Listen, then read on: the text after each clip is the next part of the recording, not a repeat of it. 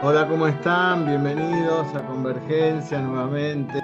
Bueno, estamos otra vez en, para, para, ver estas últimas investigaciones y, las propuestas que nos están haciendo Niurka y Alejandro, que han trabajado desde principio de año en este proyecto, que es como una refundación de, la, de lo que en principio fue un curso de agromiopatía y hacia algo todavía más eh, abarcante como es la crianza ecológica. Así que ya próximamente, a partir de mitad de año en adelante, va a haber ya todo un programa y una, una, toda una plataforma de información donde va a estar ahí los contenidos de lo que se va a hacer, tanto en, las, en la formación como en la información. ¿no? Como todo proyecto, estos son proyectos donde al principio hay un gran entusiasmo, los, los, eh, digamos así, los, que, los iniciadores del proyecto lo inician con gran entusiasmo, hay mucha gente que acompaña, pero después el entusiasmo va quedando solo en los que generaron el proyecto. Eso pasa siempre a través de toda la historia de la humanidad. Así que em, seguramente em, este, este proyecto de la agrohomeopatía, que fue como en un principio, se amplió y se eh, le está dando a la homeopatía todas esas investigaciones como una especie de universalidad. ¿no? Cuando vemos que la homeopatía actúa no solo en el hombre, sino en los reinos, eh, nos damos cuenta que la universalidad de la homeopatía. ¿no? Por eso es tan fundamental, tan fundamental. No hay efecto placebo en las plantas, sobre todo, o en los animales no domésticos. No, no hay efecto placebo, no existe ese efecto placebo. Si existiera ese efecto placebo, uy, sería extraordinario, imagínense, con efecto placebo sería maravilloso curar todo un, un lugar donde hay ganado, plantas, personas, sería extraordinario, con el efecto placebo mejoráramos todo pero no, no es así. Por eso que es tan importante para nosotros esta, esta parte, ¿no? Y le estamos dando tanto lugar, ¿no? Al, a, este tema de la crianza ecológica, porque eso eh, eh, pone de manifiesto la, homeopatía como, como medicina eh, general, ¿no? Y muy abarcativa. Oradora, Ignacio. Bueno, bueno, Niurka, Bienvenidas igualmente, Alejandro. ¿Quién va a empezar? Hola, Marcelo. Un placer. Pues bueno, los dos, ahí nos vamos a estar apoyando. Dale. Pero sí, muchísimas gracias y, y, de verdad gracias también Alejandro por todo, eh, por todo el apoyo y, y por, por, tener esa apertura ¿no? a, la crea la creatividad tan grande ¿no? que tiene y, y además ver un poco más, más allá, porque estamos, si todos recuerdan, desde que empezamos este semestre hablando de crianza ecológica, estamos hablando de totalidad y eso es lo que estamos abordando, de que sea desde un punto eh, lo que sí se llama holístico, que sea holístico, pero no holístico para el cuerpo, sino holístico para una planta, holístico, sino para todo el sistema. Y eh, anteriormente, o en la presentación anterior, eh, estuvimos hablando sobre resolución de conflictos y cómo abordarlos.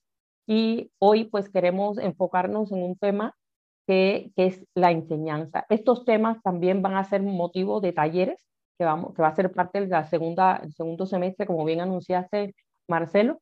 Y entonces lo que queremos es pues dar como una pincelada de qué hemos tenido en cuenta, qué criterios estamos eh, abordando, qué estamos considerando para llegar a las conclusiones que también estamos llegando. Y por supuesto es un sistema abierto, estamos abiertos a, a, opiniones, a criterios, a ideas. De, no es que sea una receta y se acabó, sino no serviría tampoco, porque justamente una de las cosas que hemos descubierto este, y que los hablábamos con Alejandro, es que el famoso equilibrio que todo el mundo quiere lograr no existe, es un equilibrio dinámico, si lo queremos llamar así, porque constantemente está cambiando. Y entonces, bueno, eh, no sé, Alejandro, si quieres ah, decir algo antes de que empiece o...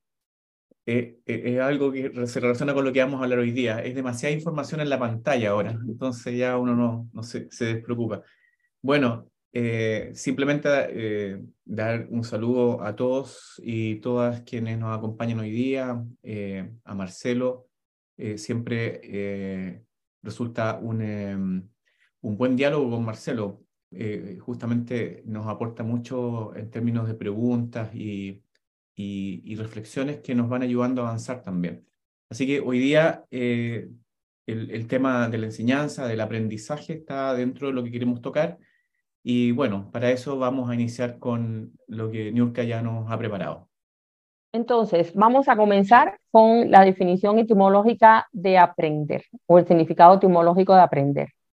Esta palabra, eh, esta palabra es bien interesante, viene del latín aprendere, y sus componentes léxicos son los que ustedes ven ahí, el prefijo ad que, se puede considerar como ansia, prae antes, prendere, atrapar, y asare, convertir en, y más, más el sufijo age, que quiere decir acción. Entonces, si juntamos todos esto, más bien es la acción de atrapar algo, la acción de convertir en, o podemos resumirlo como la acción y efecto de instruirse.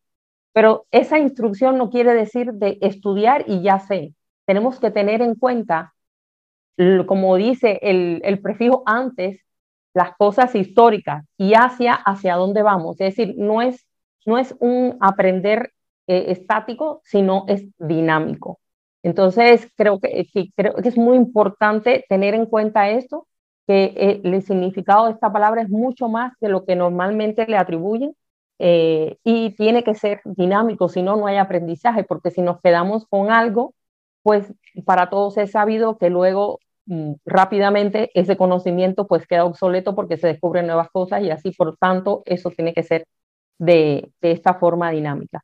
Y bueno, y también eh, nos gustaría hacer una incursión por eh, la agricultura desde los tiempos eh, de la prehistoria, por decir de alguna manera, y una pequeña historia para ver cómo hemos aprendido o cómo se ha aprendido desde el punto de vista de, la agricultura. Entonces, eh, hay muchas hipótesis sobre el origen de la agricultura y aquí solamente estamos aportando algunas ideas porque si vamos a hablar de la historia completa de la agricultura necesitaríamos horas y horas y horas para estar hablando, ¿no? Entonces, hemos hecho solo un resumen. Y, por ejemplo, todo el mundo conoce las escenas eh, eh, agrícolas del antiguo Egipto, mostrando la trilla, una tienda de granos, la cosecha con hoz, la tala de árboles, y todas estas pinturas eh, se han encontrado en la tumba de Nat en el siglo XV antes de Cristo. Desde entonces, pues ya se hablaba de un sistema de, eh, producción agrícola. los científicos desarrollaron un número de hipótesis para explicar los orígenes históricos de la agricultura y varios de estos estudios, por ejemplo, sobre la transición de las sociedades de cazadores recolectores a sociedades agrarias, que indican que hubo un periodo antecedente de intensificación y aumento del sedentarismo. Ejemplos de esto es que incluyen la cultura natufiense en el suroeste de, Asia y en el neolítico temprano en China. Y los modelos actuales indican que se comenzó a sembrar los rodales silvestres que se habían cosechado previamente, aunque estos no se domesticaran de inmediato. Es decir, que desde aquellos, aquellos tiempos ya empezaban a hablar de, un, de la domesticación de los cultivos, pero más adelante vamos a ver algo interesante con respecto a esta palabra, a la, en cuanto a domesticación.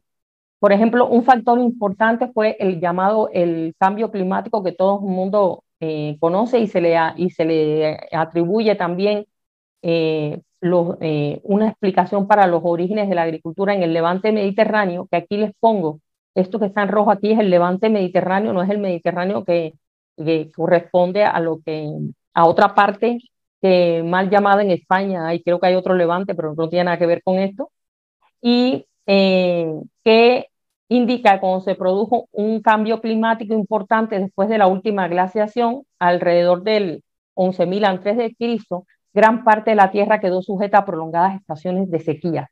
¿Y esto qué hizo? Estos favorecieron que las plantas anuales eh, que eh, ellas mueren en una estación seca extendida, pero dejaron semillas y tubérculos durmientes, que esos brotaron después. Entonces, por eso se justifica la abundancia en algunas áreas de granos y legumbres salvajes fácilmente almacenables y permitieron además que los cazadores y recolectores formasen las primeras aldeas asentadas a partir de que encontraron pues esta fuente de alimentación. Entonces, aquí podemos ver que los cambios climáticos no son siempre malos, siempre eh, en este caso trajeron algo bueno.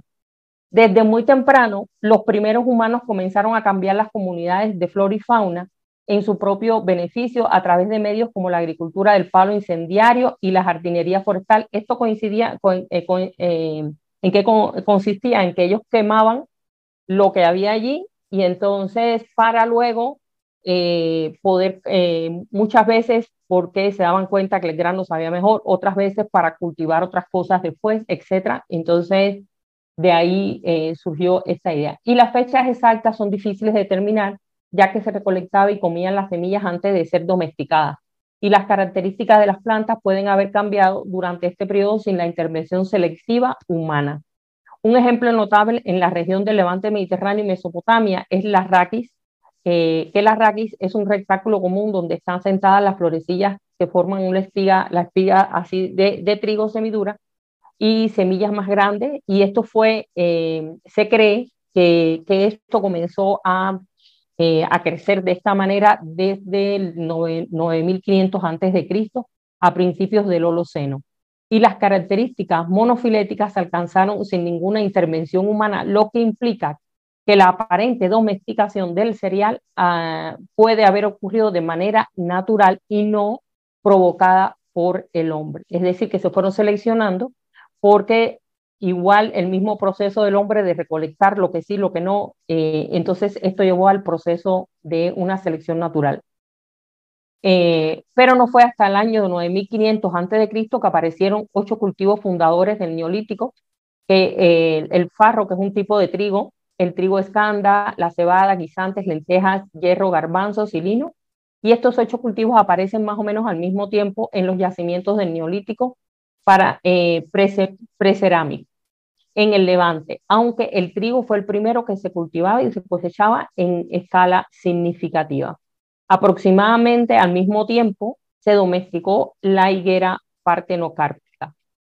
Eh, alrededor de los años 7000 a.C., la práctica de sembrar y cosechar llegó a la tierra fértil de Mesopotamia, donde los sumerios la sistematizaron y ampliaron su escala hacia el 8000 a.C., la agricultura se había establecido en las orillas del Nilo. Independientemente, en esta época, eh, la agricultura se desarrolló también en el lejano oriente, probablemente en China, donde el arroz, en lugar del trigo, fue cultivo principal. Y el maíz fue domesticado alrededor de los años 10.000 a.C. a partir de eh, una planta silvestre llamada teocinque eh, en el oeste de México y la papa el tomate, la pimienta, la calabaza y diferentes variedades de legumbres eh, también fueron domesticadas en América, en diferentes partes del continente americano. Aquí pueden ver las diferentes fechas en que estas plantas fueron domesticadas. Eh, la agricultura además se desarrolló de manera independiente en la isla en Nueva Guinea. En Grecia se cultivaron, en Nueva Guinea fue interesante porque como es una isla tan grande, pues eh, prácticamente ahí todo se desarrolló como si fuera otro mundo. En Grecia se cultivaron lentejas, vicia, pistachos y almendra eh, desde el año 11.000 a.C., avena, cebada silvestre, que aparecen en cantidades notables desde 7.000 a.C., junto con farro, cebada. Ven cómo se van repitiendo los mismos, los mismos cultivos y además se empezaron a, eh, a tener, o ya en, a domesticar, pues las ovejas, las cabras, los cerdos, mientras que el farro se utilizó en Chipre antes del 9000 y 8600 a.C. El cultivo del plátano, la musa cuminata, incluyendo la hibridación, data del 5000 a.C. y posiblemente de 8000 a.C. en Papua Nueva Guinea. La apicultura para la producción de miel se llevó a cabo en el Medio Oriente alrededor de 7000 a.C. En la península ibérica, la evidencia arqueológica de varios yacimientos sugiere la domesticación de plantas y animales ocurrió entre 6.000 y 4.500 a.C. Los campos de Seide en Irlanda, que se componen de grandes extensiones de tierra rodeados por muros de piedra que datan del 3500. Son los sistemas de campos más antiguos del mundo. Y aquí había eh, ya se, desercados para aislar de otras partes eh, y son los más antiguos que se conocen. El caballo fue domesticado en la estepa eh, póntica alrededor de 4000 antes de, Cristo. Esta parte es eh, una extensión que se encuentra por encima del mar, Negro y por debajo de los montes Urales. En esa región, por ahí fue donde eh, fue domesticado, fueron los caballos. El cannabis estaba en uso en China desde el Neolítico y puede haber sido domesticado allí. En el antiguo Egipto, el cannabis estaba en uso como fibra para la fabricación de cuerdas y como medicina desde 2350 antes. En China, bueno, el arroz, el mijo se domesticaron alrededor de los años 8000 antes de Cristo. Ven cómo coinciden los mismos años, como paralelamente se fueron domesticando muchos cultivos en diferentes regiones. En la región, en África, se domesticó el sorgo, así como la variedad de, una variedad de arroz local hacia el 5000 a.C., la nuez de cola y el café fueron domesticados también en África por, por estos tiempos. Y en Nueva Guinea, la antigua población papú comenzó a practicar la agricultura alrededor de 7000 años 7000 a.C., domesticando allí la caña de azúcar y el taro, que el taro es lo que conocemos, bueno, en Cuba como malanga, que es la famosa colocasia esculenta desde aquel entonces. En eh, Mergar, que es una parte del valle eh, del Indo, al norte de la actual India, eh, del octavo milenio antes de Cristo en adelante se cultivó cebada de dos y seis hileras junto con farro, trigo, eh, candeal y dátiles. En los niveles más profundos del yacimiento arqueológico de esta zona se encontró evidencia de la caza y consumo de animales salvajes como la gacela, ciervo de los pantanos, sacín, chital. Todos estos son tipos de, de ciervos, son parientes. Asno salvaje asiático, cabra salvaje, oveja salvaje, jabalí y nigó, que es el conocido como el toro azul. Estos fueron sucesivamente reemplazados por ovejas domesticadas, cabras y cebús en el quinto milenio antes de Cristo, lo que indica una transición gradual de la caza y la recolección a la agricultura y la ganadería. El maíz y calabaza se domesticaron en Mesoamérica, la papa en Sudamérica y el girasol en los bosques de Oriente y de Norteamérica. Bueno, aquí un, resumen de lo que era lo que ocurrió en la edad antigua y en la edad media en la edad moderna temprana que sucedió. Desde el año 100 antes de Cristo hasta el año 1600 después de Cristo, la población mundial siguió aumentando junto con el uso de la tierra, como se evidenció por el rápido aumento de las emisiones de metano debido a la, ganadería, y el cultivo del arroz. Entonces, desde entonces ya se, hay evidencia de eh, justamente de, todo este, este proceso que eh, comenzó a, emitir eh, metano al ambiente. En el mundo árabe, aquí solo traigo tres de los que, una de, de los más importantes contribuciones, porque hay muchos más, por supuesto. En el mundo árabe, por ejemplo, aportaron sistemas de riego, la rotación de cultivos, el uso de manuales eh, agrícolas para el riego que se basaba eh, parcialmente en la tecnología romana y se hizo uso de las norias, molinos de aguas, presas y embalses. En Europa se, se desarrolló eh, con el desarrollo de la fundición del hierro, permitió entonces hacer el, el arado de hierro y eh, herramientas de mano y herraduras.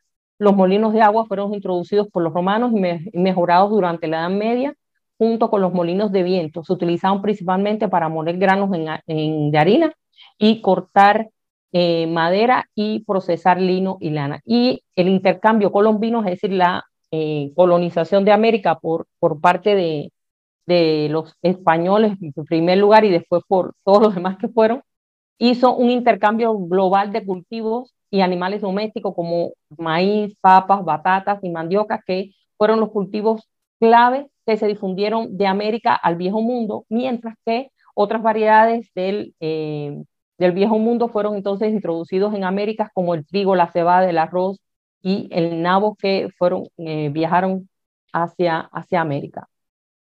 Entonces, eso hizo también una gran eh, diversificación, digo yo, de, todo esto que ya estaba creándose y la introducción de nuevas variedades y cambios, incluso en estos, en un orden ecológico que ya existía en algunos lugares, pues estos fueron cambiando.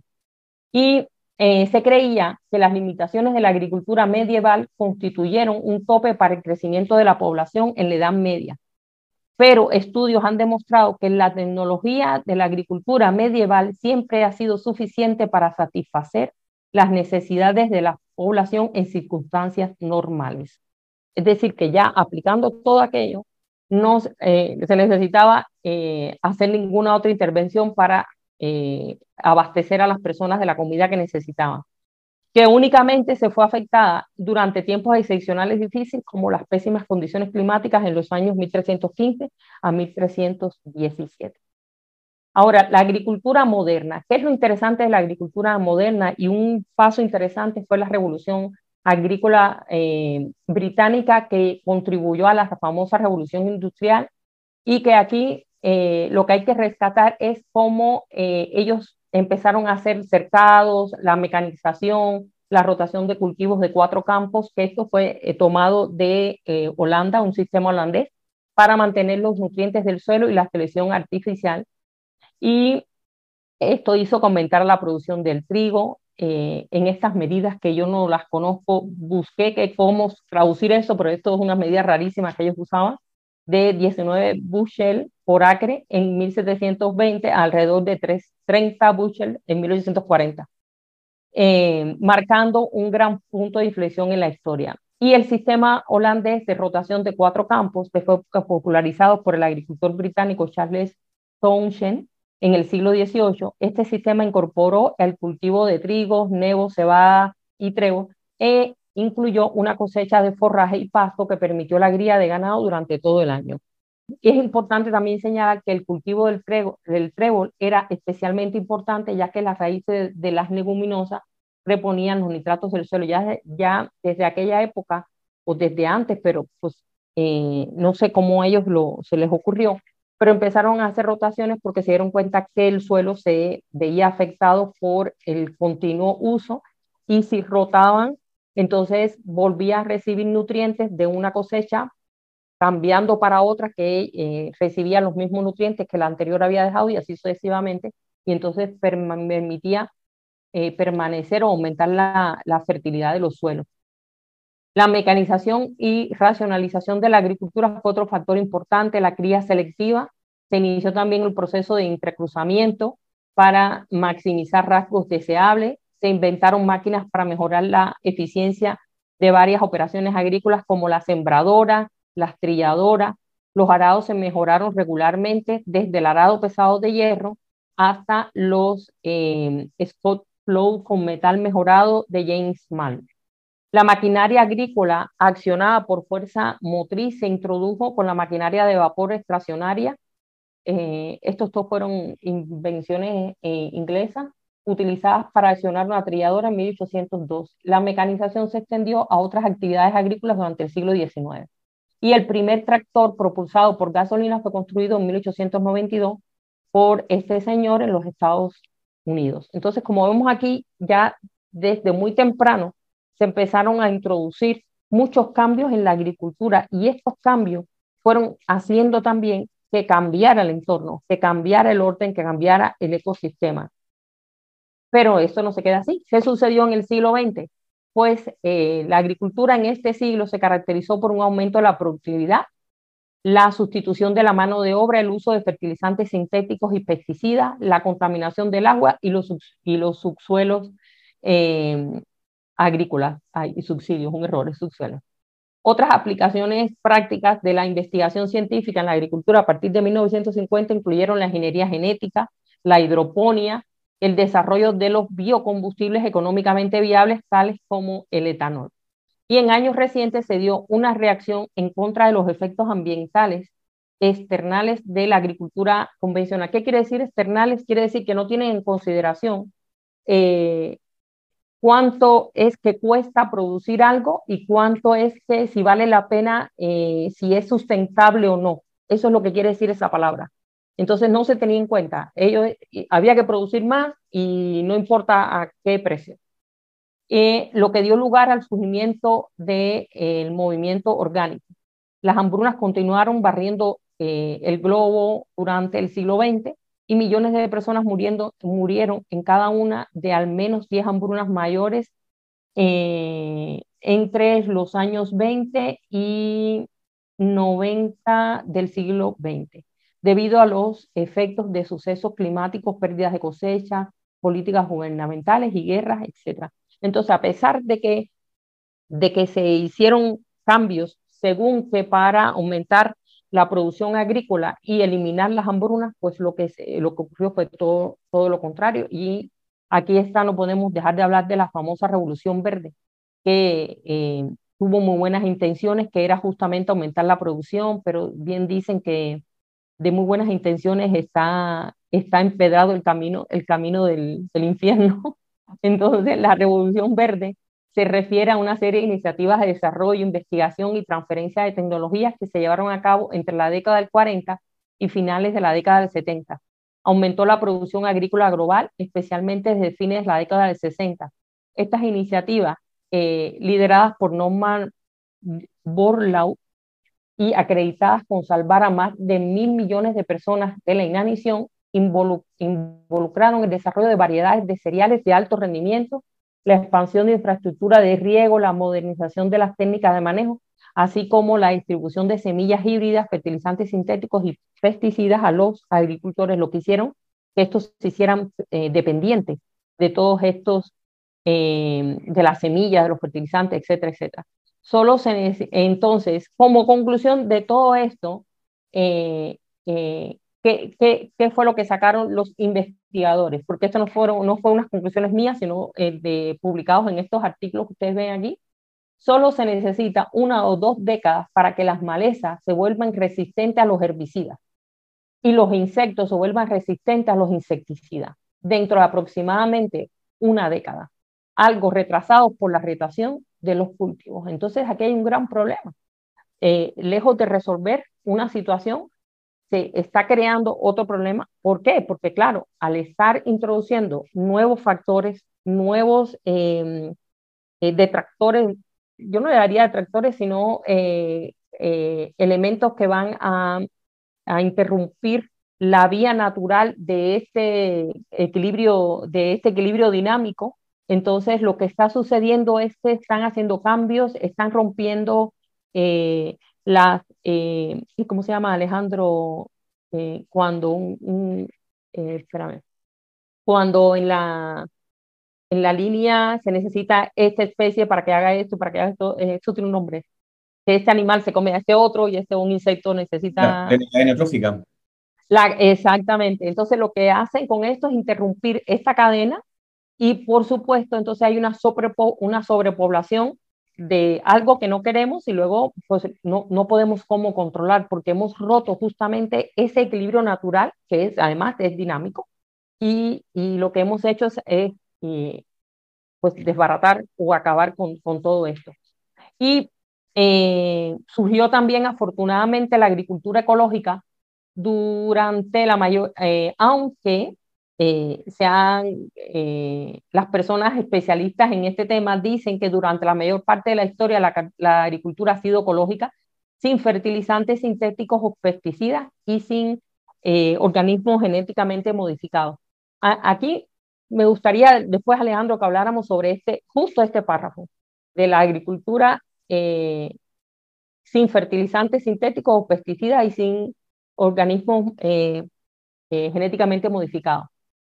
Y con la llegada de la agricultura química, Rodolf Steiner llamó a una agricultura sin pesticidas sintéticos y su curso de agricultura de 1924 sentó las bases para la agricultura biodinámica. Esto sí fue un aporte muy importante. Rudolf Steiner eh, creó, bueno, no solamente hizo más cosas, es creador de movimientos antroposóficos eh, y, y, bueno, otras, otras muchas cosas. Pero lo interesante aquí que quiero destacar es que uno de los el primer trabajo publicado sobre agromiopatía, que fueron de, los matrimonios Colisco, fueron estudiantes de Rudolf Steiner. Y a partir de ahí, pues ellos empezaron a desarrollar su eh, metodología, pero usando la homeopatía y usaron, si mal no recuerdo, semillas de trigo con arsénico álbum. Fueron los primeros trabajos que ellos, que ellos usaron. Eh, Norbone eh, desarrolló estas ideas y presentó su manifiesto de la agricultura ecológica en 1940 y esto se convirtió en un movimiento mundial y ahora la agricultura ecológica se practica en la mayoría de los países. En los últimos años, la creciente eh, conciencia sobre los problemas de la agricultura ha llevado a un creciente interés en la agricultura ecológica, la, la permacultura, plantas de herencia y de biodiversidad, el crecimiento del movimiento comida lenta o el slow food, eh, low food, lo que se llama, y un debate en curso eh, que rodea el potencial de la agricultura sostenible. ¿Y por qué lo termino con puntos de interrogación? Porque eh, creo que esto está muy bonito, así escrito en el papel, pero creo, y, y, estamos de acuerdo en eso con, con Alejandro, en que aquí falta algo, faltan conexiones, falta, eh, se han olvidado de parte de, de este todo de que nosotros estamos hablando y por eso también estos movimientos tampoco han sido lo suficientemente efectivos como para resolver los problemas. Y ahora tampoco estamos diciendo que la homeopatía es la varita mágica, pero sí eh, que tenemos que considerar muchos más factores y muchos más, eh, incluida la homeopatía, por supuesto, y, y, teniendo en cuenta sobre todo cómo aprender para poder entonces eh, desarrollar correctamente y de verdad tener lograr este equilibrio dinámico que es lo que, lo que nosotros buscamos. Y entonces mi presentación la voy a terminar con un ejemplo en Murcia de un huerto eh, que yo lo llamo, ya no sé ni cómo llamarle, le puse huerto porque ya no lo puedo llamar ecológico, yo le llamo un huerto equilibrado dinámicamente. Eh, y este huerto es una señora que ella eh, usa varias técnicas al mismo tiempo, incluida homeopatía. Ella nos contactó hace varios años y aquí les traigo algunas de las eh, figuras de su huerto. Como ven, hay árboles de diferentes tipos. No me, voy a tener, no me voy a detener en cada cosa, sino para que vean la biodiversidad, cómo ella planteó cada, cada parte de su huerto. Eh, tiene zonas de, eh, este por ejemplo, aquí ven cubierto de pajas, hay interacción, hay flores. Aquí podemos ver entre albaricoques, pues salió una, una malva, eh, y como ella dice, ella creció ahí y ahí la dejé. Y, así ella hace, ella respeta mucho lo que hay en su huerto, cómo las plantas quieren crecer, cómo las, e, ella respeta esa comunicación, ella respeta y lee, habla con ellas y, sabe entenderlas. Y entonces eso lo ha respetado mucho. Y em, es muy interesante lo que ha sucedido. Ella me contactó hace como tres años para un caso y a partir de ahí, pues cualquier pequeño desequilibrio que tiene o pequeño cambio, pues ah, tratamos con homeopatía y enseguida se resuelve, pero no porque la homeopatía sea tan especial tampoco, sino porque también las conexiones están eh, bien hechas, porque ella ha respetado, ella ha aprendido de su sistema, ella ha sabido y sabe la historia también de su sistema y tenía bien claro que no quería usar químicos y que no quería que tenía que haber una manera. Incluso ella respetó eh, y ahí está su casa actualmente. Aquí pueden ver unas, eh, cómo están los techos, tiene paneles solares y otra cosa interesante es que tiene abejas, pero esas abejas ella no las trajo y las puso donde ella quiso. Ella me cuenta que empezaron a aparecer paneles de, eh, abejas así en tronquitos en lugares y entonces decidió poner las cajitas ahí y ahí se desarrollaron donde las abejas quisieron. Y bueno, tiene también gallinas y tiene eh, albaricoque. Recientemente, eh, ay, que quedó en blanco. Ah, no, no está en blanco. Esta es una cosa que quiero contar, una anécdota interesante sobre su huerto y que en esta fecha, del 20 al 29 de mayo, estos albaricoques sufrieron de una eh, eh, tormenta, fueron tormentas de lluvia eh, muy fuertes y ella me, llamó, ella me llamó incluso antes, ya cuando sabía que iba a haber la tormenta, me llamó que qué tratamiento podía hacer. Entonces le hice tres recomendaciones y le puse, en caso de que suceda esto, puedes usar este, en caso de este, esto. Bueno, y estas fotos ella me las envió y me dice, al final no tuve que poner nada, porque mira qué felices están mis árboles durante la tormenta. Eh, ella decía que estaban bailando bajo la lluvia. Y estos fueron los frutos recogidos justo después, que bien maduritos ya los últimos que quedaban, y como ven, ustedes parecen ramilletes, parecen que como uvas hacen ramilletes y los demás, las personas que, que conocen de este cultivo le decían que tenía que quitarlos porque le iba a salir hongo, porque se iba a poner humedad ahí adentro. Y como ven, aquí ellas las despegó, la, las quitó y como ven están bien limpias, no tienen las manchas que tiene porque no le dio sol ahí. Y están más claras, pero nada de hongo, están perfectamente tratadas. Son, hace, dos años, hace tres años fueron tratadas estas plantas para un problema puntual y como ven, no eh, se necesitó pues hacer algo más. Entonces, ahora sí le doy la palabra, hasta aquí lo que yo traigo, y ahora sí le doy la palabra a Alejandro para continuar y después vamos a reflexionar sobre esto. A ver cómo aquí. Gracias, Niurka.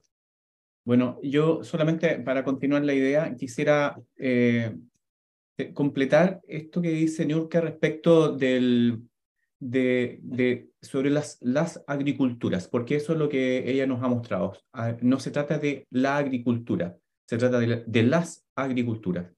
Entonces, eh, el, si uno mira el relato de Niurka y llega al final, y ella dice, bueno, llegamos al final con una agricultura industrializada, una agricultura industrializada que se expresa en la revolución verde, porque claro, homogenizó el planeta en función de una manera de relacionarse con la Tierra y por lo tanto eh, generó un impacto que no es menor y que es bastante cuestionado hoy día porque eh, se hacen mediciones, que es la, el primer punto que yo quería eh, resaltar. simplemente explicarlo sin, sin un gráfico, pero esto es un trabajo del año 2016 que me pareció muy interesante, hecho en España, donde un grupo de investigadores se les ocurre medir eh, históricamente eh, cómo era eh, un territorio determinado, lo midieron en, términos de kilómetros cuadrados y tomaron una unidad para poder mirarla cómo se veía en 1860, 1860 y cómo se ve en 1999, o sea, más de 100 años de, de transcurrido, pero lo que está en medio de esto es la aparición de la Revolución Verde. ¿ya? Y ver entonces qué es lo que ha sucedido. ¿Y cómo lo miden ellos? ¿Qué es lo que hacen? Miden la energía, básicamente eso. Eso es también un tema que me pareció sumamente sobresaliente en el diseño experimental porque los análisis se hacen, son basados en balances energéticos. Entonces, los balances energéticos tienen una serie de dificultades para poder calcularlo, pero ellos trabajan con eh, flujos, flujos. Entonces, saben que eh, un determinado agroecosistema recibe, por, eh, ¿no cierto?, energía solar, que por medio de la fotosíntesis se genera lo que se llama la producción primaria eh, neta, real, que, que, son las plantas que están ahí, que están consumiendo la energía solar y se están convirtiendo en alimentos para todos. ¿ya? De ahí surge. Ellos miden eso y van midiendo todos los flujos, todos los flujos. Por ejemplo, si hay un, un, poco de, un cultivo, ese cultivo se cosecha, se va del sistema pero si quedó un poquitito las raíces y todo eso, es, un, es, es una parte que comienza a reciclarse. Después lo que se come el animal, el animal sale y van viendo todos los flujos energéticos de todo el agroecosistema. Entonces, finalmente, lo que calculan, y este, esta es la cifra que yo quería traerles, ellos calculan que en 1860 en España las comunidades campesinas tenían una agricultura de base orgánica. En esos tiempos no, no se llamaba así, pero en el entendido actual correspondía a una agricultura que podríamos llamar también agroecológica. Eh, y resulta que cuando miden las entradas de energía para producir el alimento que necesita el campesino, los campesinos, la familia campesina, y lo comparan con, eh, ¿cómo se llama?, las salidas de energía, o sea, lo que entra y lo que sale, eh, había un, un, un, flujo interesante que es bastante equilibrado y que dice que por cada vez que yo le estoy extrayendo algo al ecosistema, se lo estoy regresando de manera que no lo estoy afectando. Entonces es bastante eh, equilibrado y por lo tanto eh, tiene bastante autonomía. En la práctica, las necesidades de energía externa son muy reducidas, muy reducidas. Y por eso son sistemas que se mantienen en el tiempo, porque no, no, no tienen nadie que los soporte. En esos tiempos no existía la industria que existe ahora. Resulta que pasan más de 100 años y se hace el mismo cálculo. Pero resulta que ahora, para poder mantener la misma unidad, la misma unidad con la misma producción de energía, se necesita cuatro veces más la energía que se necesitaba hacia el año 1860. Cuatro veces más de energía. La pregunta es de dónde viene esa energía. Es de un sistema externo ¿no es cierto?, que es el sistema industrial que lo produce. Y por lo tanto uno lo que tiene que hacer es comprarlo, adquirirlo, para poder importárselo a su sistema. Por lo tanto, eh, una de las cosas que, demuestran ellos en esta investigación que es bien interesante eh, es que efectivamente eh, vivir en el campo se volvió más caro, pero no más caro de un punto de vista monetario solamente, porque está claro que es caro monetariamente, pero es caro energéticamente. aumentar cuatro veces los ingresos de energía en un predio es insostenible. Solamente se sostiene por subsidios que permiten que eso suceda así. ¿Qué sucede en conjunto con eso? Sucede además que el predio eh, ya no tiene autonomía, porque no solamente sucede que ingresa la energía externa, sino que al mismo tiempo se destruyen todas las fuentes que permiten autónomamente generar energía. O sea, ustedes retiran ese, ese, ese, ese satélite energético que no le corresponde al sistema y el sistema muere. Muere, definitivamente muere. Entonces, esa es la gravedad con la cual uno se enfrenta, ¿no es cierto?, cuando va a trabajar, ¿no es cierto?, en un predio que se quiere reconvertir. el, el, el drama es cómo hago para tener autonomía energética. Esa, esa es la gran pregunta de cualquier agricultura. Entonces, aquí viene aquí viene lo que yo quería reflexionar. Ese era como para cerrar nomás lo que había dicho Niurka, pero ahora quiero, quiero poner dos puntos porque nosotros estamos proponiendo un modelo de crianza ecológica. Y por lo tanto la pregunta es, ¿dónde tiene que estar centrado el foco para alguien que quiere introducirse en un, en un sistema? ¿Dónde está centrado el foco? Y el foco tiene que estar centrado en dos aspectos. Por una parte, tiene que estar centrado en la información. Y por otra parte, tiene que estar centrado en el modo. Voy a explicarlo. Veamos primero la información. Resulta que si uno mira, eh, el, concepto de información tiene que ver con la complejidad que existe en los sistemas. Eh, un sistema más complejo tiene más información, pero un sistema más complejo también está relacionado a la capacidad de autoorganizarse. Un sistema que tiene más, más, más complejidad tiene más información, pero tiene tiene mayor capacidad de autoorganizarse. Eh, y, eso significa que está más cercano a la vida. La vida es compleja y justamente entre uno tiene más complejidad, tiene más recursos para, para, para poder vivir, para adaptarse, para enfrentar los cambios, etc. Mientras que si no lo tiene, se reduce su, su posibilidad de adaptación y por lo tanto su vida está en juego. Entonces, el primer punto está centrado en el tema de cómo eh, manejar eh, esa información. En la medida que nosotros entendemos que son sistemas complejos y aumentamos su complejidad, dicho de otra manera, aumentamos su biodiversidad, entonces lo que estamos haciendo es generar más vida. ese, ese, es el punto. Por lo tanto, el primer foco es la información. ¿ya?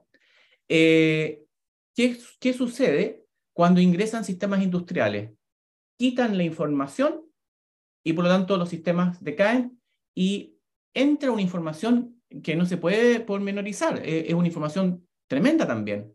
si el problema no es que la, el sistema industrial no tenga información, el problema es que es una información que no permanece en el aeroecosistema eh, del campo, no permanece, se va cuando se acaba el sistema industrial.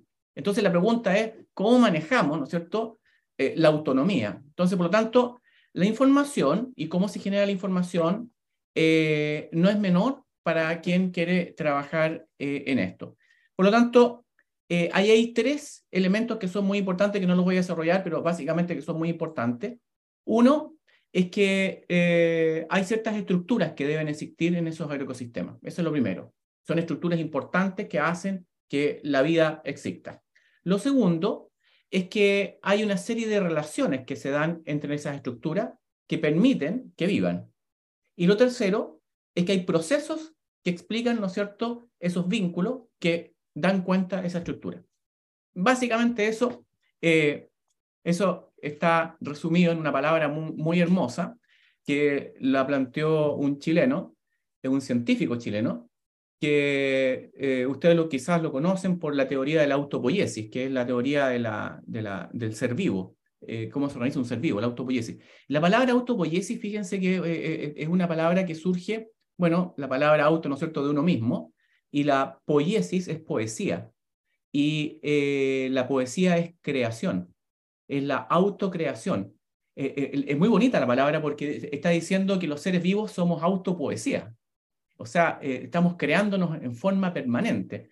Por, por, eso es muy interesante. Entonces, Maturana y Varela, y después otros autores, Capra, etcétera, van desarrollando esta idea y nos plantean que justamente para que un sistema siga vivo, tiene que tener estructura, tiene que tener relaciones, que ellos llaman patrones, y procesos. ¿ya? Si tienen eso, entonces existen sistemas vivos. Lo que hace el sistema industrial cuando ingresa, elimina información y desmantela estos tres criterios de vida. Por eso es insostenible, o sea, es insostenible. De otro punto de vista, la información, cuando desaparece, se vuelve un sistema más homogéneo, menos complejo, pero aquí viene el atractivo, y es la tentación para todos los que vamos a intervenir es un sistema ordenado. El orden es lo que caracteriza esa intervención. Cuando yo me acuerdo cuando estudiaba en la universidad, eh, que aprendí estos modelos que son mecanicistas, ven, el, orden, sacan todo para afuera eh, y, y, miran individualmente, fragmentan, pero la sensación de orden es tremenda. Entonces uno queda tranquilo porque dice, ah, si yo voy a ir al campo, entonces voy a ver en la diapositiva que mostró Niurka, y, yo veo esas gallinas que están sueltas en el patio, no, puede ser, eso es desorden.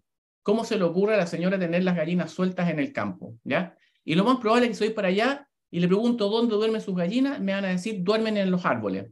Más desorden, ¿ya?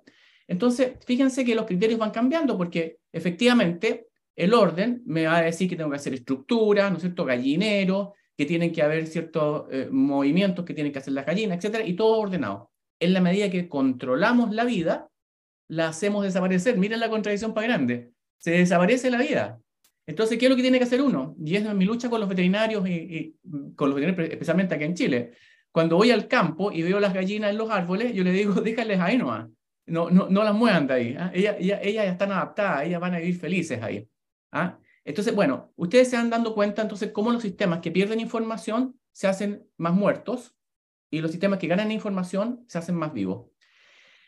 Eh, no es menor esto porque fíjense que dentro de las agriculturas está la agricultura agroecológica. Yo soy agroecólogo, pero ya, ya dejé de serlo porque también me modifiqué. Eh, el, el, fíjense que cuando yo estudié agroecología, me enseñaban, y está publicado, están todas las revistas que yo tengo todavía acumuladas ahí, se hablaba que para que ser buen agroecólogo hay que estudiar diseño predial, diseño predial. Y a uno le hacen, incluso está la figura del diseño, una, una hectárea que tiene rotación, los cuadraditos perfectos, y aquí están las gallinas, acá están los chanchos, acá está, etcétera. Todo ordenadito. Y es una contradicción, es una contradicción, porque no, los sistemas no pueden ser organizados en un, en un orden. Entonces, la pregunta, entonces, ¿dónde, de, qué, se trata esto? Y ahí viene el punto de, la segunda parte, el modo. Si la primera parte es información, lo segundo es el modo. Es que el modo, cuando uno entiende lo que es la vida y se introducen los conceptos de la autopoiesis, la autopoesía, la autocreatividad, ¿no es cierto?, que explica la vida, resulta que las características que tienen es que son autoorganizados. Entonces, eh, se, acaba el concepto este, ah, pero hay semillas que nacen en cualquier parte. No, no están en cualquier parte. Están organizadas en un cierto sector que se llama nicho. Hoy día los ecólogos le dicen los ecotonos. Son, ciertos espacios. No importa cómo se le llame. Lo importante es que están organizadas. Y ellos tienen relaciones. Y esas semillas, que las llamamos maleza, viven en comunidad y se pasan información y ellas saben cuándo tienen que emerger. Entonces, si uno aprende de ellas, significa que uno va a aprender, y aquí viene lo que nos reunió hoy día, que el aprendizaje se basa en mirar cómo lo hace la naturaleza. La naturaleza se autoorganiza con criterios propios. Resulta que hay una, un, eh, un, autor que se llama Gregory Bateson, que es eh, muy interesante eh, desde un punto de vista, lo que él eh, plantea de un desde un punto de vista de, de, la mente. Dice que la mente de uno no es más que el reflejo de la naturaleza y viceversa. Entonces uno dice, si, si mi mente tiene que, enriquecerse, Bueno, compenétrate con la naturaleza, ¿cómo lo hace? E, esa, esa, esa es la lógica que él maneja. Por lo tanto, si uno entiende cómo se manejan las comunidades de semilla en un suelo, entonces va a entender un proceso de autoorganización y esos son los criterios que van a alimentar mi relación eh, con, el, con el campo. Otro criterio es la creatividad. La creatividad. La, la, manera de vivir de todo, de todo lo que está ahí, si ustedes miran nuevamente, volvamos a las gallinas. Las gallinas, si llegaron a vivir en los árboles, es porque tuvieron la suficiente creatividad para entender cómo arrancar de los animales que las depredan, eh, cómo alimentarse, cómo protegerse de las heladas, etc. Aprendieron, pero aprendieron creativamente, ¿ya? Y establecieron eh, una relación que para uno, como tiene, viene con un conocimiento industrial, eh, dice, eso no se va a sostener. Miren, ¿quién se muere primero, los veterinarios o las gallinas? Lo más probable que los veterinarios, porque las gallinas siguen viviendo. ¿ah? Los análisis de los veterinarios que siguen a morir las gallinas. Las gallinas siguen viviendo y aquí estamos los veterinarios cada vez más alejados de, de lo que dice la realidad. Otro criterio que es importante, la falta de linealidad. Uno está siempre pensando en la causa y el efecto, ¿ya? Pero la naturaleza no se mueve así, la vida no se mueve así, no es lineal. Eh, eh, eh, es multi, ¿no es cierto?, direccional, apunta para espacios que no se pueden predecir. No se, puede, no se puede predecir, ese es el punto. Lo más que uno puede hacer es conectarse e ir mirando los procesos. Alguien me podría acusar de decir, bueno, entonces, ¿cómo va a producir huevo usted? Pues si usted, entonces, que, surja nomás, que fluya. No, tampoco se trata de eso. Se trata de saber que si yo quiero obtener productos y los quiero producir de una manera eh, que tenga vida, un sistema viable se llama eso, tengo que aprender de los criterios como hace la naturaleza para no tensionarla y seguir su ritmo, ¿ya? Tiene memoria. Nurka decía al inicio que aprender es una acción de atrapar y está esto de atrapar eh, lo histórico y hacia dónde vamos. Eh, aquí hay una gran diferencia con otro tipo de agricultura. Ahí voy, poniendo la diferencia inmediatamente. Hoy día se habla de la agricultura regenerativa, que, en el fondo cree en la biotecnología. Ahí está el, el centro. Y por lo tanto dice, no importa la memoria, lo que importa es lo que el ser humano cree ahora.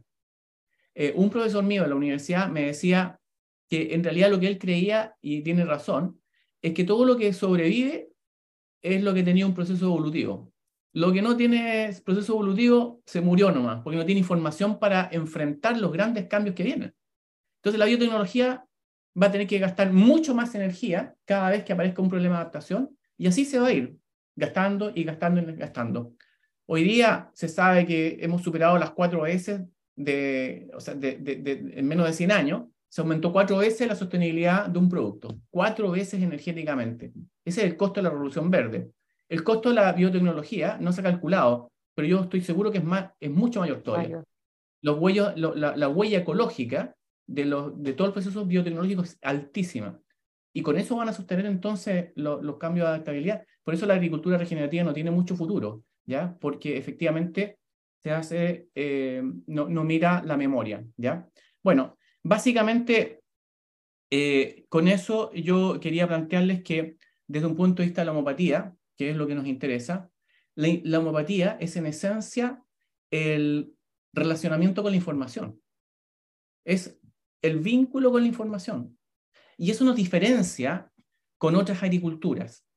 Eh, muchas agriculturas están en el plano de lo práctico, se, asocian con lo tecnológico, ¿ya? Y con, pero básicamente con el concepto de la práctica. Y no le importa eh, más que el resultado de la práctica. Y olvidan el tema de la información. Por ejemplo, eh, mucha gente dice, es que hoy día una agricultura orgánica tiene que ser hecha en la fertilización con bocachi. Entonces, hacen bocachi, pero si ustedes revisan cómo se hace el bocachi, el bocachi es una cantidad de importación energética tremenda. ¿Y de dónde viene el bocachi? No lo pueden obtener de un sistema degradado. No lo pueden. Tienen que importar insumos para hacerlo. Están replicando exactamente la misma lógica del sistema industrial, pero ahora desde la ecología, lo que es muy peligroso. Entonces, en la práctica, no pasa a ser más que una sustitución de insumos de un mismo modo industrial de producir. ¿ya? Entonces, hay que tener mucho cuidado porque aquí no, no basta que sea verde y no basta que, ¿no es cierto?, incluya productos que no son nocivos. porque puede estar aumentando la huella ecológica y generar pérdida de autonomía en el sistema. Por lo tanto, por eso los puntos están en siempre mirar eh, qué es lo que sucede, ¿no es cierto?, eh, con la información que uno quiere tener. La homopatía lo que hace es que toma desde el enfoque, de la mirada, recuerden que incluso en, los diagnósticos, mm, eh, en los diagnósticos de la homopatía que no surgen de la relación con los agroecosistemas, ya se habla, ¿no es cierto?, de la historicidad de, la, la, constitución mórbida, ¿no es cierto? Se habla de la, de, de, la susceptibilidad de los ecosistemas, pero, pero ¿para dónde se está buscando? Se está buscando en la historia del paciente. Aquí lo que estamos haciendo es lo mismo. Estamos ubicando lo mismo, eh, estamos ubicando la totalidad en la historia agrícola. ¿Se fijan? ¿Pero qué estamos ubicando? Estamos ubicando información.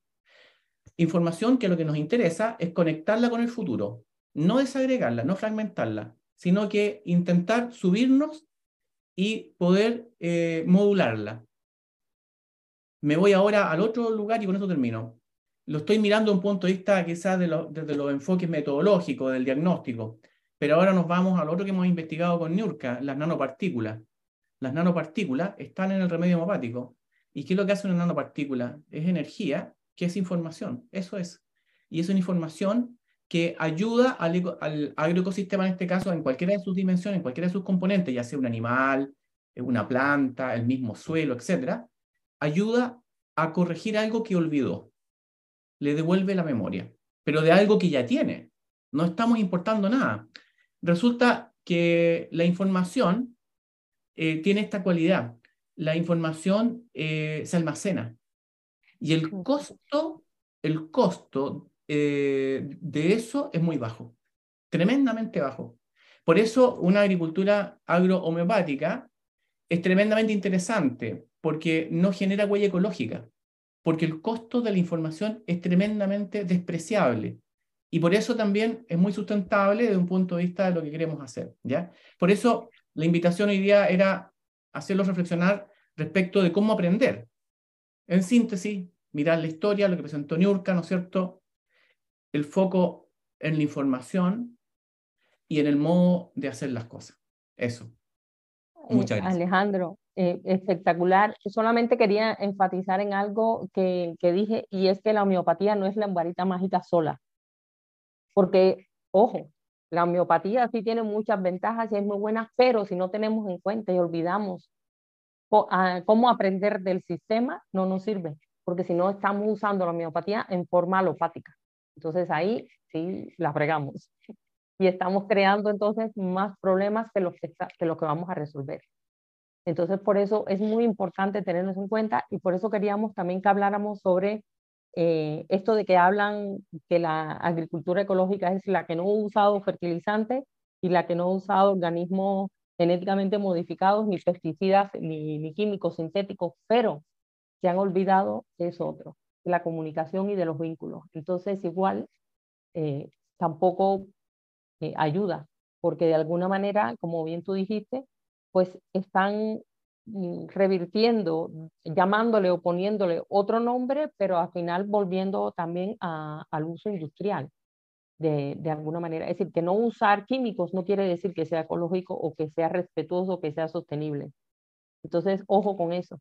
Hay muchos aspectos a tener en cuenta y la información es la base. Muy bien. Qué clase, que han dado una clase inaugural. Esta fue una clase inaugural de algo, ¿no? Una clase es como una invitación y una clase inaugural a todo esto que van a desarrollar dentro de un tiempito muy, muy cercano. Em, fíjense, ¿no? El conocimiento deriva de una palabra que, es cognoscere, o sea, en una palabra latina, que significa hacerse otro en cuanto al otro. Cognoscere significa hacerse otro en cuanto al otro. Es decir, que yo para conocer tengo que de alguna manera ser como el otro. Porque el orden, como dice em, Alejandro, si no se, se, a lo mejor la gente confunde las cosas, cree que eh, Alejandro apela al desorden, digamos así. El orden tiene eh, dos características. Es el orden uno que lo puede imponer o el orden dinámico. Cuando uno conoce, se hace otro en cuanto al otro, descubre el verdadero significado del orden, que es descubrir la trama del otro. Descubrir la trama, ¿no? Orden significa eso, por eso también deriva de otra palabra, urdie, de, de urdir, es decir, significa trama, ¿no? Conocer la trama, saber cómo está ubicada la trama. Por eso Hahnemann llamaba un nuevo orden a la, a la enfermedad y no un desorden. Pasa que el hombre, al no conocer, no comprender, lo que hace es impone un orden, el orden que él cree que tienen que tener las cosas, ¿no? Que el hombre cree que tiene que ir ahí, poner la gallina ahí, ojo que no suba al árbol, le voy a poner el, el alambre para que no se trepe, que no se escape, porque viene el zorro y el campo viene acá y lo mido, y lo mido y encima lo estudio en la facultad, ¿no? Cómo deben ser las cosas, ¿no?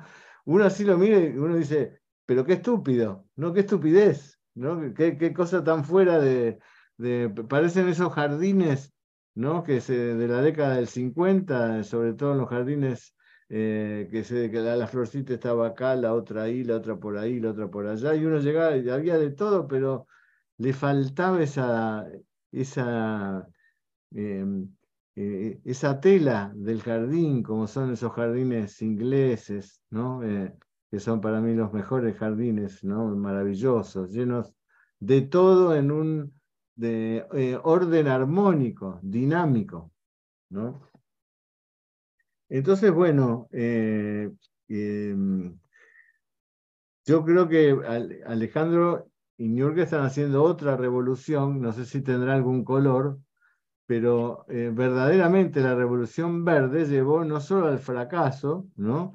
sino a, extremar el aniquilamiento del planeta, digamos así. Mi paciente que trabaja en el campo me dicen una cosa, dice, cada vez es más difícil eh, trabajar en el campo. Me decía el otro día uno de ellos, un hombre que tiene, vive acá en Balcarce, que es en la provincia de Buenos Aires, que tiene un campo muy grande, me dice, todo lo que yo planto en la actualidad está más chico, tiene menos sabor. Sí, no lo mata el granizo como antes, no lo mata esto, pero no es lo mismo, no es el que yo comía cuando era chico. Y encima ahora que soy viejo, tengo que trabajar más para que salgan las cosas bien. A pesar del riego, a pesar de la podadora que va sola, con, la manejo con, con una máquina. Cada vez tengo menos empleados porque no lo necesito. Es decir, todo ese progreso, ¿no es cierto? Todo ese progreso es un progreso que al final nos, va, nos, está llevando a la actualidad. ¿no? No, sé, no sé si le pasa a ustedes en sus países, pero en el mío comer pan es una, es una porquería el pan que hay. Es un trigo, no es el mismo pan que yo comía cuando era chico.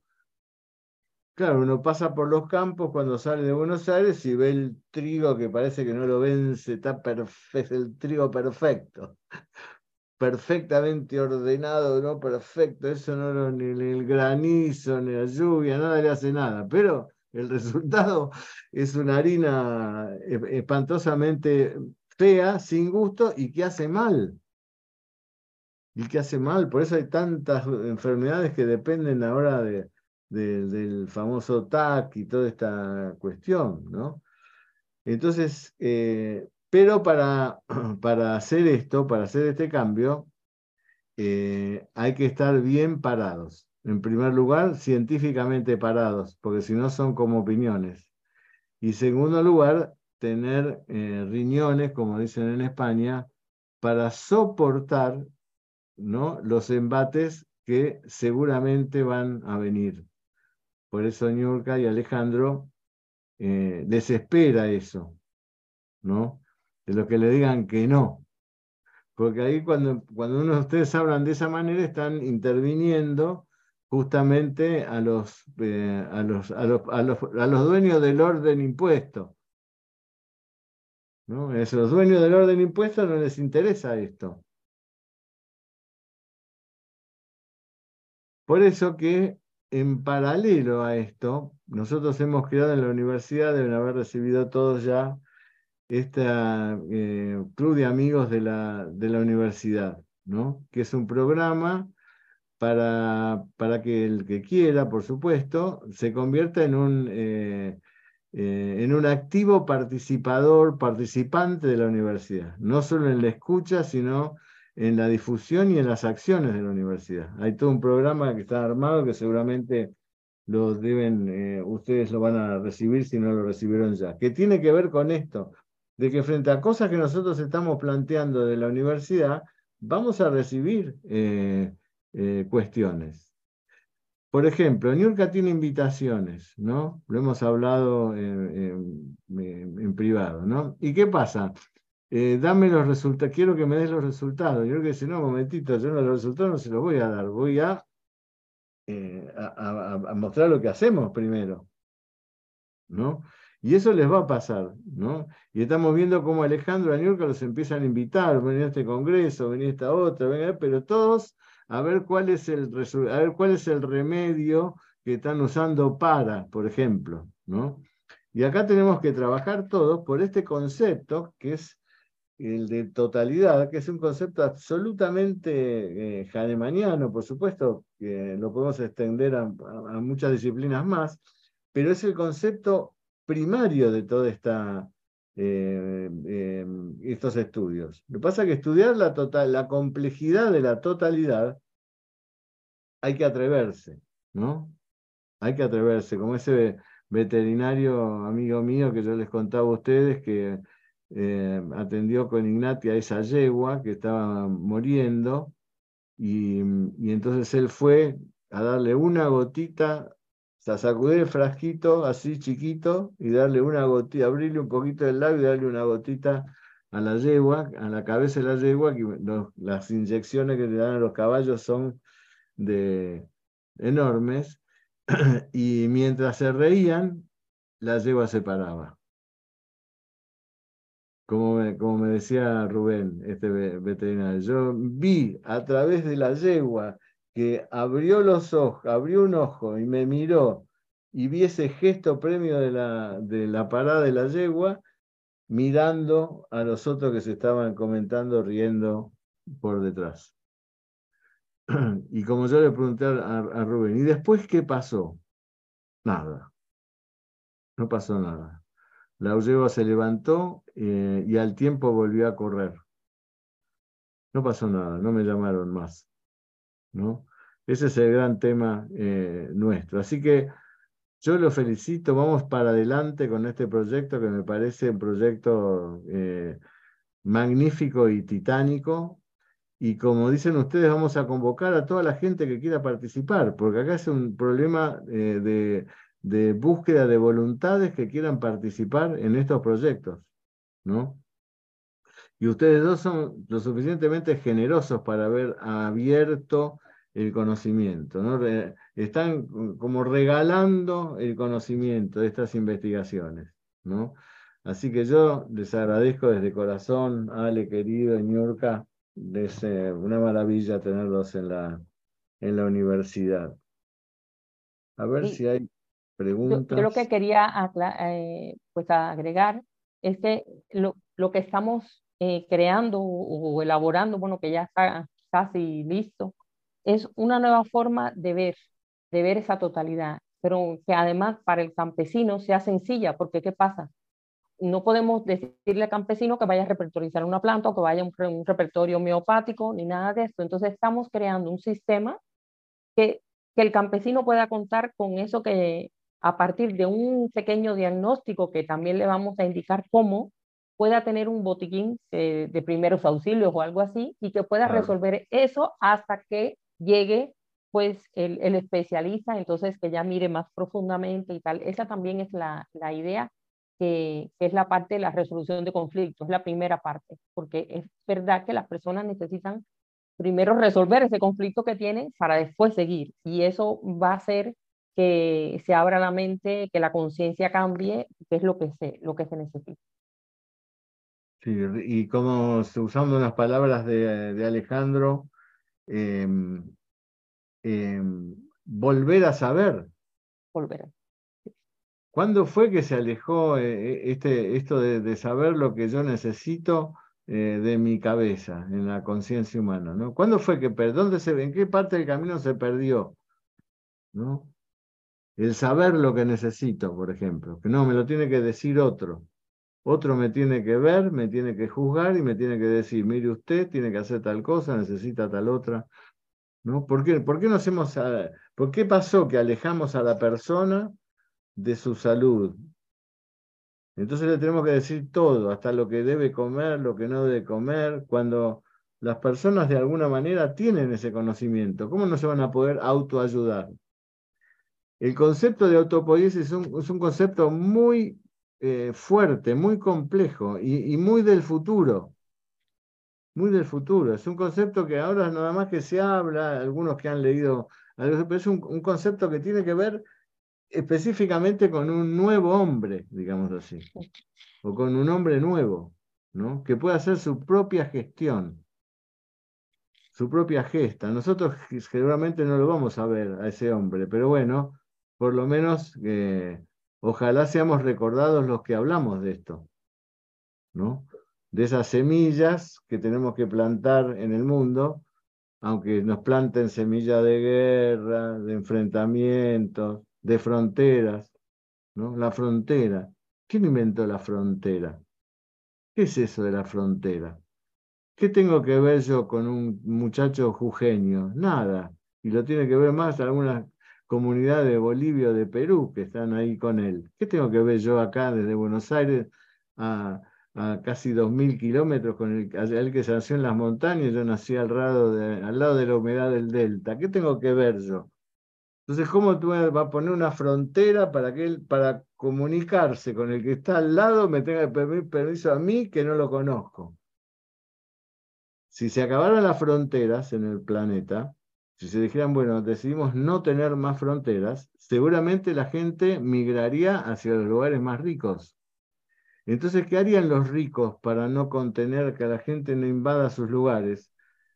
Los ayudaría que en sus lugares eh, ellos gesten su propia cuestión, para que no me vengan a mostrar, aunque sea con el egoísmo de que no me vengan a mi ciudad, los ayudaría a que hagan bien la suya y cambiaría el planeta cambiando el concepto de la frontera. Ahora, ¿quién creó la frontera? ¿Cuándo surgieron la frontera? Porque antes estaban los reyes, decían, dame esto, a mí, peleaban, qué sé yo, y demás, pero después surgieron las naciones y le pusieron, bueno, de, por convención, convención, la frontera es esta, de acá para allá, orden. El río me divide, vos estás de un lado, yo te creo un orden, un orden artificial. Volvemos a lo mismo que dice que nos decía Alejandro. Entonces ven ustedes cómo este orden lo que genera es un conflicto. Un conflicto. Yo soy argentino, yo soy uruguayo, yo soy, peruano, yo soy chileno, qué sé yo. Genera un conflicto. El supuesto orden que debería ordenar las cosas genera un conflicto. ¿Por qué? Porque no está abierto al orden dinámico de las cosas tiene más que ver esta población con la que está al lado que otra que queda a, miles de kilómetros. ¿Qué tiene que ver un mongol con un ruso de Moscú? ¿Qué tiene que ver un mongol de Siberia con un ruso nacido en Moscú? Nada. Nada. Entonces, esto que habla Alejandro y Niurka es muy fuerte. Toca eh, elementos sutiles que invaden esa, eh, digamos así, eh, ese orden creado para poder dominar las cuestiones, ¿no? Como está pasando ahora con las vacunas, ¿no? Que se sigue eh, presionando sobre, o con algunos remedios, ¿no? Ahora salió todo un artículo de no hay que medicar tanto. recién ahora se dieron cuenta que no hay que medicar tanto, que el exceso de antibióticos, de medicamentos provoca, bueno, pues ahora se dieron cuenta ahora, si esa es información de está hace más de 40 años. Entonces, es muy fundamental estos conceptos que han dado hoy Niurka y Alejandro. ¿no? El nuevo orden, el orden del que hablamos es el orden dinámico. Hay una pregunta ahí en el chat. Bueno, yo necesito sacar las malezas porque si no se me, se me, las plantas se me mortifican. Em, y mm, eh, dice una, una, una, que está presenciando el, encuentro. No, esa maleza, es, pobrecita, es hija del desorden general que debe haber ahí en esa cuestión. En realidad, la maleza es un indicador, como dice Alejandro, de que algo pasa. Si yo tengo un exceso de, hormigas en mi jardín, eso es un indicador de que algo está sucediendo ahí que no funciona bien, que no es solo las hormigas. Las hormigas vienen a ser, no sé, la expresión más superficial de la desarmonía de la totalidad de ese sistema energético. Y cuando hablamos del sistema energético, hablamos en realidad de una cosa, que es la información, que es el gran tema. El gran tema. Bueno, ¿qué más? ¿Qué más sale, Niurka? ¿Qué otra cosa antes de despedirnos? ¿Cómo va a ser? ¿Qué, idea tiene? ¿Cómo, ¿Cómo, va a ser a partir más o menos de septiembre la organización del departamento de, que van a llevar adelante ustedes? Queremos comenzar con talleres, con talleres. Eh, tenemos diseñados cuatro, cuatro talleres. Vamos a empezar con dos. Como dijimos, eh, uno que, que, va a ser la resolución de conflictos y el otro la enseñanza. Y bueno, vamos a seguir con dos más, eh, pero basados para qué? Para enseñar justamente o para, que, para hacer comprender que nosotros aprendamos mejor todo este sistema, porque sí, nosotros tenemos una idea y es un proyecto, pero necesitamos de todos los demás. Nosotros solos no podemos tampoco, eh, porque como bien estamos diciendo que el equilibrio es dinámico, el aprendizaje también, pues necesitamos justamente de la experiencia de todos los que van a estar. Entonces va a ser muy bonito porque va a ser interactivo. Desde la realidad que tenga cada quien, como esa misma persona del chat que escribió que si tiene esto, que tiene, bueno, pero ¿qué indica esa planta? ¿Qué tipo de plantas tienes ahí? Te está diciendo esto, exceso de esto, falta de esto o que sobra esto. Y por eso, entonces a partir de ahí ya es diferente la mirada, es diferente la comunicación. Entonces, eso es lo que vamos a, a, estar desarrollando ahora a partir de septiembre. Buenísimo, buenísimo. Bueno, les mando un abrazo grande, Alejandro, Ñurka, siempre presentes desde el principio, con su apoyo y con estas cosas que se van creando y que vamos llevando adelante. Por supuesto, ahí le voy a Juan Carlos, a María Magdalena, Luis, María José, Dorita, Lourdes, Norma, Soco, Rubén, Susana y por ahí. Y Fermín. El jueves que viene tenemos a, la doctora Ana Juan, que nos va a llevar, va a tratar un tema que es eh, el acercamiento honesto de la homeopatía a los pacientes oncológicos. ¿Por qué lo plantea esto, Ana? Porque eh, en general cuando se presentan los casos de pacientes oncológicos, los médicos eh, no dicen toda la verdad. los homeópatas. El acercamiento con el paciente oncológico tiene que ser eh, muy auténtico, porque es un paciente muy difícil. Ya Ana armó todo un esquema como tiene ella para, para este tratamiento, aparte trabajó en un centro de oncología Así que va a ser muy, eh, muy interesante. Bueno, antes de despedirme, un abrazo a Miguel, que ayer cumplió años, que es el alma mater de esta universidad. Así que le quiero mandar también por aquí un abrazo grande y agradecerle todo el esfuerzo y la garra que le pone a este proyecto. Y bueno, muchas gracias a ustedes. Les mando un abrazo grande. Que estén bien. Nos vemos el jueves. Gracias, Un abrazo. Chao. Abrazo grande.